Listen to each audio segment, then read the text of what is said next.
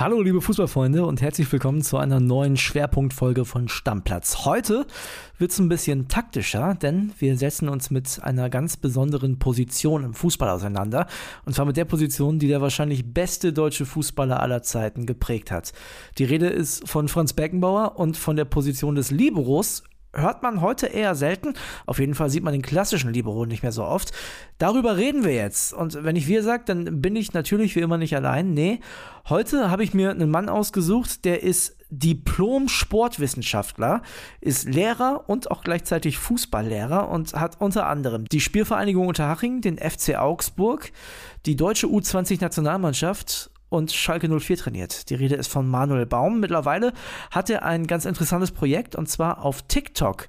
Manuel Baum Tiefenlauf. Über 50.000 Follower hat er da schon. Und da gibt es neben Spielanalysen und so ein paar Vorausblicken, wie so ein Spiel ablaufen könnte, auch den einen oder anderen Tipp für den Kreisliga-Fußballer den Gegner faulen und damit durchkommen? Wie soll das denn gehen? Diesen Verteidiger-Hack habe ich von einem ehemaligen Bundesliga-Schiedsrichter bekommen. Wenn du verteidigst und den Gegner faulst, indem du ihn mit dem Fuß berührst, kann der Schiedsrichter den Kontakt schlechter sehen, wenn deine Schuhe schwarz sind. Hört sich verrückt an, oder? Das Licht wird durch die schwarze Farbe anscheinend so geschluckt, dass kleinere Distanzen und damit das Aufeinanderprallen von Schuhen schwieriger erkannt werden können. Als Defensivspieler solltest du dir also schwarze Schuhe zulegen. Vielleicht sollte sogar das ganze Team auch noch schwarze Socken anziehen. Ja, ihr merkt das schon. Manuel Baum ist genau der richtige Mann, um ein bisschen was in Sachen Fußball zu erklären. Und das machen wir jetzt auch. Also, es geht um die Position des Liberos in dieser Schwerpunktfolge Stammplatz. Ich bin André Albers. Stammplatz. Dein täglicher Fußballstart in den Tag. Damit sage ich herzlich willkommen, Manuel Baum. Schön, dass du dabei bist. Hallo, Servus.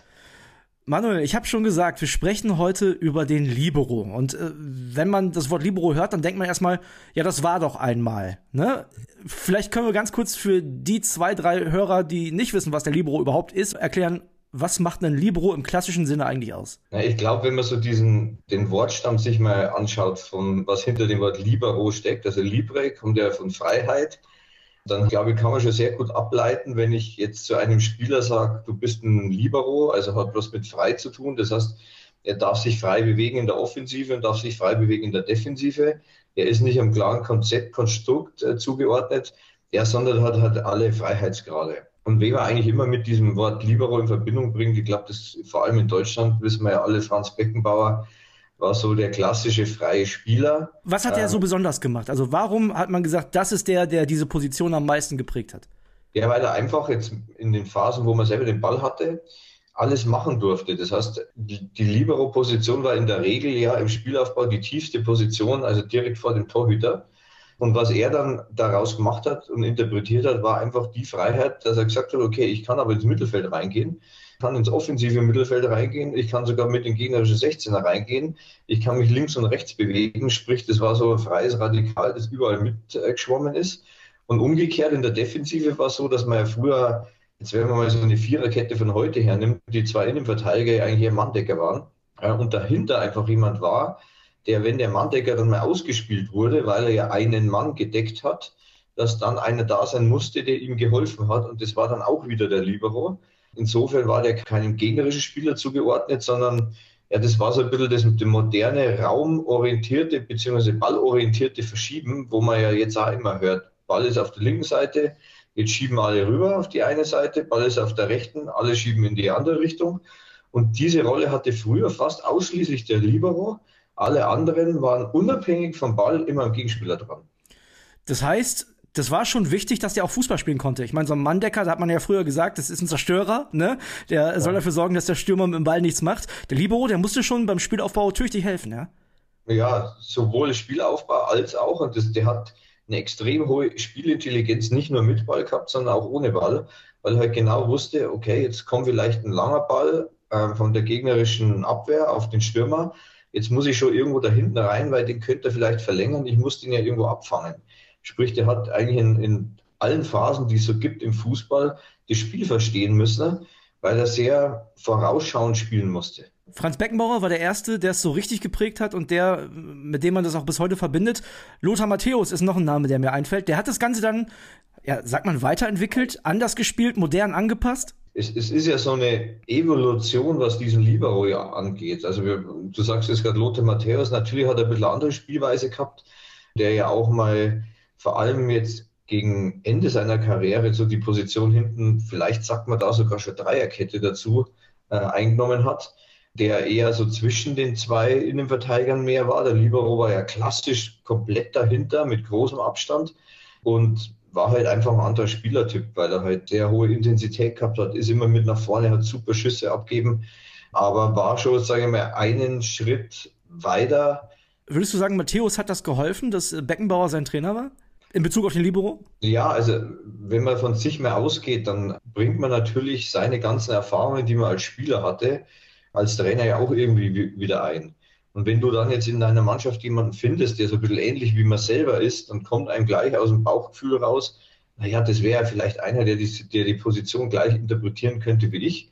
Und das ist mit Sicherheit so, dass das, was der Franz Beckenbauer da erlebt hat, einen großen Einfluss dann auf seine Trainertätigkeit gehabt hat und war halt früher nun mal so, dadurch, dass das Wissen nicht so frei verfügbar war, wie es jetzt ist, im Internet, auf sozialen Medien, wo man sich eigentlich alles selber irgendwie mittlerweile autodidaktisch sogar arbeiten kann über Videos, war es da natürlich noch mehr auf den Input angewiesen von dem, der der Coach, der Trainer war wenn wir uns dann mal angucken, wie das heute aussieht, ne? Also der Libero ist ja quasi in der klassischen Form gar nicht mehr da. Liegt das daran, dass man nicht mehr so krass gegen den Mann spielt, also nicht mehr eins gegen eins gegen den Mann, so wie es früher zugeteilt war? Ja, genau. Also das definitiv. Es gab ja dann so in der Entwicklung des Fußballs weg von der Mannorientierung zur Ballorientierung nur mal um sich das bildlich vorzustellen, Mannorientierung heißt, ich bin an einem Mann und den verfolge ich, wie man immer so schön sagt, bis auf die Toilette. Genau, das hat man ja früher in der Jugend quasi mal mitbekommen. Ne? Du gehst so lange mit, auch wenn der Pipi muss, du gehst hinterher. Genau, du gehst mit. Und mittlerweile ist es halt so, dass man sich eher am Ball orientiert und dann dementsprechend sich immer mehr Ball verschiebt. Ein leichter Irrglaube ist da dabei, weil die Ballorientierung impliziert auch eine Mannorientierung nur ein bisschen anders, weil je nachdem, wie ich mich halt als Spieler mit dem Ball mitdrehe, ergibt sich immer wieder ein Raum, der, den ich verteidigen muss. Der Unterschied ist halt nur, dass wenn ich jetzt als Innenverteidiger nach vorne schaue, ich glaube, das kann sich jeder gut vorstellen, ist in dem Raum, also vorne Richtung gegnerisches Tor, ist in dem Raum meistens der Neuner. Dafür bin ich verantwortlich. Das heißt, wenn der Ball da ist, bin ich der Gegenspieler vom Neuner. Geht der Ball aber auf den Flügel raus, passiert jetzt eines, der ganze Mannschaftsverbund verschiebt auf eine Seite und ich drehe mich natürlich, weil alle immer Richtung Ball schauen. Und jetzt kann es dir natürlich passieren, dass durch die Drehung logischerweise der Neuner nicht mehr in dem Raum ist, den ich verteidige, sondern wenn ich mich rüberdrehe, wer könnte dann drinstehen? Vielleicht der Außenstürmer mhm. oder ein eingerückter Mittelfeldspieler. Sprich, der Unterschied ist, dass ich zwar ballorientiert verschiebe, trotzdem immer einen Raum habe, den ich decken muss, aber in diesem Raum immer wieder unterschiedliche Spieler drinstehen. Und das ist die Herausforderung ja mittlerweile, wo wir teilweise unsere Spieler ja falsch konditionieren oder falsch entwickeln, dass wir ihnen am Anfang des Spiels immer eine Aufstellung geben und sagen, du bist für die Neuen zuständig. Und jetzt entsteht oft ein Konflikt im Kopf der Spieler, dass man sagt, aber da ist mein Spieler und da links ist der Ball, ich muss doch ballorientiert, aber das ist doch mein Gegenspieler. Und diesen inneren Konflikt musst du ihnen nehmen, indem du sagst, nee, Ballorientierung, dein Raum ändert sich, für den du verantwortlich bist. Sprich, du kannst einmal den Neuner haben und kannst einmal den Außenstürmer oder vielleicht einen Achter, der mitgeht und so weiter. Das heißt, wenn man zum Beispiel eine Viererkette hat, übergibt man sich die Gegenspieler quasi. Ja, im Endeffekt übergibt man sich die Gegenspieler, je nachdem, wo halt der Ball ist. Ist schwieriger als Manndeckung. Das wollte ich gerade sagen. Also heutzutage verteidigen ist wahrscheinlich deutlich schwerer als damals, wo man gesagt hat, hier, du nimmst die neun, du nimmst die elf. Genau. Und so entwickelt sich halt der Fußball immer grundsätzlich. Einer hat eine neue Idee und die andere Seite passt sich an.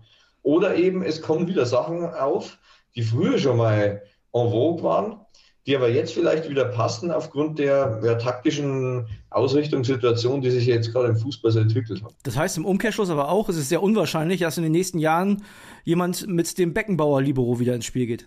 Ich, ich, ich weiß es gar nicht, ob das, also natürlich denke ich teilweise auch mal über kreativere Lösungen nach, aber es könnte zum Beispiel eine Lösung sein, dass ich eine Viererkette hätte, die tatsächlich ballorientiert schiebt, aber trotzdem ein Libero dahinter für die Absicherung habe. Das heißt, es wäre dann eine Kombination aus dem Ganzen. Mhm. Wenn ich jetzt, die Grundordnung werden ja meist in so einem Zahlenwirrwarr äh, beschrieben. Jetzt nehmen wir mal 1, 4, 4, 2.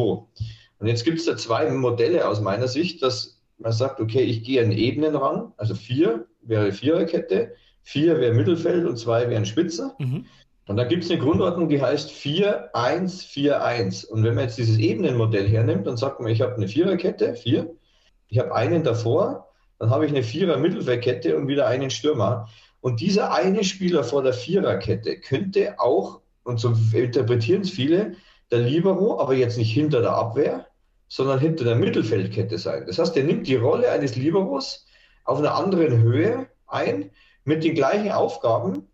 Du bist frei in der Defensive von links nach rechts, sicherst ab und mit Ball darfst du entweder dich zwischen die Innenverteidiger fallen lassen oder du kannst sogar mit nach vorne reingehen. Also aber das passiert im 4-1-4-1 auch sehr selten, oder? Dass der, dass der eine dann mit nach vorne geht, so wie es Beckenbauer oder Matthäus gemacht haben. Ja, der geht eher im Moment nach hinten. Genau. Versucht im Spielaufbau das zu holen. Das heißt, das ist ja auch dann eine Abwandlung, dass man sagt, okay, man lässt ihm eigentlich diesen Positionswechsel nur in eine Richtung zu. Also nicht so wie Herr Beckenbauer konnte ja nicht mehr nach hinten, weil der, da wäre ja ein Tor gewesen. Der ja. konnte ja nicht nach vorne. Aber halt von dieser Position kann er halt nach hinten gehen. Und in der Defensive das hat man zum Beispiel sehr gut auch bei der Weltmeisterschaft bei Marokko gesehen. Amrabat war eigentlich mit der beste Sechser in diesem Verhalten. Der ist dann auch mal in der Defensive von links nach rechts, hat sich sogar in die Kette in der Defensive mit reinfallen lassen, war sozusagen ein Libero, ein freier Spieler, nur auf einer anderen Höhe in dem System, was ja auch wieder irgendwo eine Weiterentwicklung ist, weil man ja als Libero, ich glaube, da geht es uns allen so, welches Bild habe ich im Kopf? Einer, der hinter der Abwehrkette spielt. Genau. Und dieses Bild passt sich halt jetzt vielleicht an. Servus, hier spricht Christian Falk, euer Bayern Insider. Im Bild-Podcast Bayern Insider gibt es die heißesten Gerüchte rund um den FC Bayern jeden Freitag. Kommt mit und ich nehme euch hinter die Kulissen des Rekordmeisters. Was willst du sagen zu diesem modernen Libero? Was, was sind das für, für bekannte Namen, die das ausführen könnten? Also, wer hat so klassische Libero-Qualitäten heutzutage? Boah, man muss jetzt richtig überlegen. Gut, Hasebe wäre jetzt zum Beispiel einer ja. der mir da einfällt, der ja, wenn man die Dreierkette sich von Frankfurt anschaut, ja kein klassischer Zentralverteidiger also ist. Ähm, Wo mir das aufgefallen ist noch, ist, äh, ist bei Grillitsch von Hoffenheim damals. Der hat sich auch oft fallen lassen zwischen die Verteidiger. Genau, ja, und man verbindet ja aber in der Regel ja auch, finde ich, mit so einem Libero eine gewisse Physis natürlich auch. Also man könnte ja jetzt sagen, Jetzt nehme ich mal einen, einen äh, wer lässt sich immer wieder reinfallen? Der Schlager von, ähm, von Leipzig. Mhm. Geht auch immer mal wieder hinten rein. Aber das ist jetzt nicht vom Gefühl her so ein Libero-Typ, sondern das ist eher ein Achter, der mal Box to Box geht und so weiter. Aber wie du schon sagst, Grilic war tatsächlich so. Also Hasebe ist für mich ganz klar jemand, der so eine Rolle einnimmt. Ja, und meistens komischerweise sind es ja ältere Spieler, die halt schon viel Erfahrung haben und das Spiel gut lesen können, die da halt reinrutschen.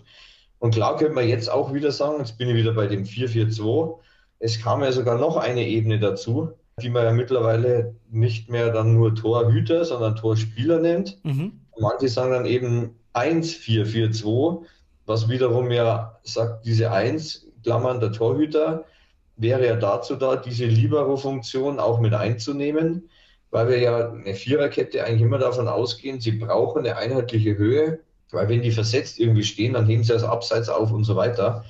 Deswegen ist so die moderne Version des freien Spielers ist eigentlich dann der Torwart hinter der Kette. So wie Manuel Neuer das quasi praktiziert hat. Genau, richtig.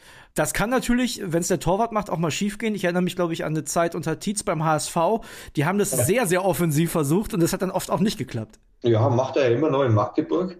Ist auch interessant, wenn man so eine, eine Entwicklung von einem Trainer anschaut, wie man überhaupt dazu kam. Mhm bin mir jetzt gar nicht mehr, äh, es war auch in seiner Historie so als Trainer, dass er einfach auf dieser Position ein Problem hatte oder es gab da irgendwas. Und aus der Not heraus war diese Idee ja dann geboren, dass er den Torhüter ein bisschen mehr einsetzen muss. Und das hat er halt so weit entwickelt, dass er dann einfach als elften Feldspieler integriert hat. Das hat funktioniert manchmal nicht. Jetzt in Magdeburg finde ich was erfolgreich, wo er mit aufgestiegen ist. Interessant. Und ich glaube, das ist ja auch das Spannende im Fußball, dass du mehr, dass es mehrere Wege gibt, die nach Rom führen. Und es gibt halt nicht nur den einen Königsweg. Und er hat sich halt für einen bestimmten entschieden, den Torwart auf eine bestimmte Art und Weise zu integrieren. Würdest du die fiese These bestätigen, wenn ich sage, Du brauchst einen Libero vor allem dann, wenn deine Innenverteidiger zu schwach zum Fußballspielen sind? Mm, nee, die würde ich nicht bestätigen. Weil das Fußballspielen, auch da wieder, wenn ich dich jetzt fragen würde, was hast du bei dem Wort Fußballspielen für ein Bild im Kopf? Ich habe zum Beispiel ja. Mats Hummels im äh, Kopf als Innenverteidiger, der einen guten Diagonalball spielen kann, eine gute Spieleröffnung hat. Das hat ja nicht ja. jeder. Ja, absolut. Aber so Spielen ist ja meistens eher so Kurzpassgeschichten und mal irgendwann ausspielen. Ähm, und ich finde natürlich auch das Thema langer Ball, zweiter Ball, das ist schon fast, ja, nicht in Mode, aber für mich trotzdem ein wichtiges Stilmittel. Wobei die modernen Innenverteidiger ja mittlerweile schon so ausgebildet werden und das kommt ein bisschen aus der Dreierkette dann raus, dass sie halt andribbeln, also mitgehen mit nach vorne. Und früher war ein Innenverteidiger eher Passmaschine. Also der hat von links nach rechts und von rechts nach links und hinten absichern und das war's. Ich glaube eher, wenn man so eine These aufbauen wird, dass du dann ein Libero brauchst, wenn du zwei sehr langsame Innenverteidiger hast. Okay. Ähm, genau. Also wenn das Tempo fehlt, dass du dich gegenseitig absicherst, um bei, es gibt ja diesen Tiefenlauf, so wie er mein, mein äh, TikTok-Kanal auch heißt. Äh, das ist einer der wichtigsten KPIs im Fußball. KPI heißt? Key Performance, also das ist im Endeffekt ein, ein Schlüsselwert im Fußball wenn ich viele Tiefenläufe mit einer hohen Qualität habe, steigt die Wahrscheinlichkeit, dass ich mehr Tore und Torschancen herausspiele. Und das ist eigentlich nichts anderes wie, ich schaffe einen Ball hinter die letzte Abwehrkette zu spielen. Und einer meiner Offensivspieler schafft da hinten reinzulaufen und den Ball zu bekommen. Sprich, er ist meistens zentral frei vom Tor oder am Flügel, wo er halt dann eine Flanke reinspielt. Und wenn ich eben nicht in der Lage bin, einmal den Ball zu verhindern, dass niemand spielt, aber auch diese Tiefe aufzunehmen, also mit dem Stürmer reinzurennen, weil ich zu langsam bin, dann ist der halt jetzt mal durch. Ein Libero wäre ein klassisches Stilmittel, tiefe Bälle zu verhindern, weil der ja immer dahinter steht und das Ding halt ablaufen kann. Also es könnte schon sein, so wie es ja der Torwart teilweise macht, dass das mal auch wieder kommt. Wenn du in Zukunft einen Verein übernimmst, ist der Libero nochmal ein Thema für dich? Ja, also der ist immer wieder ein Thema. Und ich glaube aber, das muss einfach zur Mannschaft passen. Oder nicht glaube, das weiß ich, weil wenn ich keinen habe und ich glaube aber, ich muss es machen, dann bringt es nichts, weil ich den Typ Libero heute nicht habe. Dann muss ich mir was anderes überlegen. Man muss schon ein bisschen kreativ werden, auch beim Fußball und nicht nur immer Copy-Paste, Mainstream oder so ein Gedanken, den ich mal habe, dass ich halt einen Neuner einfach im Pressing opfer und sage, das Erste, was du machst, du läufst mal hinter die spielaufbauende Kette des Gegners und stellst dich immer dahinter und läufst erstmal so hinter denen und versuchst immer dieser ein bisschen anzustechen, weil das ja auch ein komisches Gefühl für so einen Innenverteidiger ist, wenn auf einmal hinter ihnen immer irgendwo einer rumrennt. Also ich glaube, man muss da echt da outside the box ein bisschen denken, kreativ sein und dazu gehört natürlich auch das Thema Libero mit dazu, nur nochmal, es muss ja nicht immer hinter der letzten Abwehrkette, sondern irgendwo anders vielleicht auch ein Freier sein. Also wenn wir ein Fazit ziehen, äh, dann sagen wir, ein Copy-Paste Libero wie Franz Beckenbauer, den wird es wahrscheinlich erstmal nicht geben, aber der Libero ist nie ausgestorben. Absolut, ja. Definitiv. Also du brauchst Männer, die Freiheiten haben, wenn wir es mal so beschreiben, oder Spieler oder Spielerinnen. Manuel, ich würde sagen, dann schnacken wir noch mal kurz über äh, Manuel Baum Tiefenlauf. Du hast es gerade schon angesprochen. Ich habe es äh, eingangs schon gesagt und wir haben auch schon ein bisschen was gehört. Wie bist du darauf gekommen, der Fußballnation via Social Media Taktiken zu erklären? Naja, es war ja vor kurzem die Weltmeisterschaft und ich habe ja ähm, eine meiner Unternehmen ähm, hat für Magenta TV die ganzen WM-Analysen gemacht, also alles, was wir da in dem Zusammenhang gesehen haben. Und ich wollte schon immer ja, so ein bisschen Content an die Leute bringen und hat dann so die Idee, dass ich auf TikTok, wo ich im ersten Moment immer so verbunden habe, ja, da, da tanzt jemand oder was auch immer, wie man sich schwingt oder keine Ahnung, ich habe davor keinen Zugang. Mhm dass ich einfach mal probiere, entgegen vielen Empfehlungen so ähm, Spielanalysen zu machen, wo ich mal über Mannschaft A und B rede. Zusätzlich dazu ein paar Hacks zu machen. Also einfach was, wo man sagt, Mensch, an das habe ich noch nie gedacht, aber gut, dass es mal sagt. Also das sind jetzt auch ein paar drauf. Und habe mir dann mal überlegt und war gespannt, wie die Leute oder die, die, ja, die Community, wie man es so schön sagt, darauf reagiert. Und es war total spannend zu sehen, dass eigentlich im Fußball eines gerade passiert, dass die Leute echt viel guten Content, also wirklich mit Inhalt haben wollen. Ja. Und dann auch darüber diskutieren wollen. Und ich arbeite ja extrem viel auch für, für Broadcaster und da ist immer noch so das Gefühl, dass einfach das Niveau, was die Zuschauer haben, was Fußballwissen angeht, dass sie immer nur damit rechnen, ja, ja, die, die sind dann überfordert oder wenn ich das so und so. Nee, im Gegenteil. Ich glaube, dass das Niveau der Leute, die mittlerweile Fußball anschauen, jetzt altersunabhängig, deutlich höher ist, als man glaubt. Und wenn man dann, das war dann auch so ein Test, mal Fragen reinstellt in die Gruppe, wenn die deutsche Nationalmannschaft ausgeschieden ist, welche Gründe gab es denn für euch? Und du kriegst eigentlich jetzt, und das fand ich super spannend, ja nichts, wo es um persönliche Beleidigung, wo man immer wieder hört auf sozialen Medien, Klar. sondern komplett Inhalt mit, die Viererkette wurde immer gewechselt, wir haben falsche Neuen und so weiter. Und du kriegst dann immer wieder neue Themen, falsche Neuen. Ja, welche Stürmerarten gibt es? Außenstürmer, falsche Neuen, klassische Neuen. Wie unterscheiden sich die? Und dann entsteht da so eine Diskussion, die glaube ich, und das ist so den Auftrag, den ich für mich dahinter ersehe, so ein bisschen Soft Education zu machen, immer die Leute noch wissender zu machen, dass die, wenn sie ein Spiel anschauen, einfach das besser beurteilen können, weil ich glaube, das zahlt sowohl als auf die Spieler auch ein, als auf den Trainer, dass man nicht irgendwie aufgrund von irgendeinem Blödsinn sagt, der ist schlecht oder gut, sondern dass man tatsächlich Kriterien an der Hand hat, anhand derer man dann festmachen kann, ob jetzt ein Spiel oder ein Trainer oder ein Spieler, was da gut oder was vielleicht nicht so gut war. Du weißt, ich muss die Frage am Ende stellen. Also, wenn ein Verein anklopft, dann hindert dich dein aktuelles Projekt aber nicht daran, ja? Nee, überhaupt nicht. Also, im Gegenteil. Ich glaube, man kann da durchaus drüber nachdenken, das dann noch weiterzuführen. Man braucht ja gute Leute im Hintergrund und ich glaube, dass es halt die Zukunft auch so sein wird, dass nicht nur der Marktwert eines Spielers über das, was er auf dem Platz kann, bestimmt wird, sondern auch über seine, der bringt seine eigenen Fans mit. Seine Community bringt er mit. Die ja. ziehen mit ihm von einem Verein zum nächsten um. Und warum soll das nicht beim Trainer auch so sein? Oder warum soll man nicht als Trainer mal sagen, lass uns mal ein Turnier ausrichten oder wie auch immer und dann macht man das. Also viele haben Angst davor. Ich habe mal gedacht, und so bin ich halt als Typ, ich mache einfach. Und bisher habe ich sehr gute Erfahrungen. Es macht mir echt riesen Spaß, mein Wissen zu teilen, aber auch echt einiges an Impulse zu kriegen, wo man denkt, Mensch, da wärst du jetzt vielleicht nicht drauf kommen, weil du halt immer in deiner Welt dann gefangen bist. Ja, und für all diejenigen von euch, die Manuel Baums Accounts noch nicht kennen, wir verlinken das Ganze natürlich in den Show Notes. Ist nicht mehr nur TikTok, auch Instagram mittlerweile. Also da kann man auf jeden Fall mal reinschauen und äh, das hören ja ausschließlich fußballinteressierte Menschen hier. Deswegen für jeden auf jeden Fall was dabei. Manuel, ich danke dir auf jeden Fall. Sehr gerne. Und äh, ich wünsche dir eine schöne Zeit mit deinem Projekt und freue mich auf dich bald wieder in der Bundesliga. Alles klar. Danke, ciao. Stammplatz Dein täglicher Fußballstart in den Tag.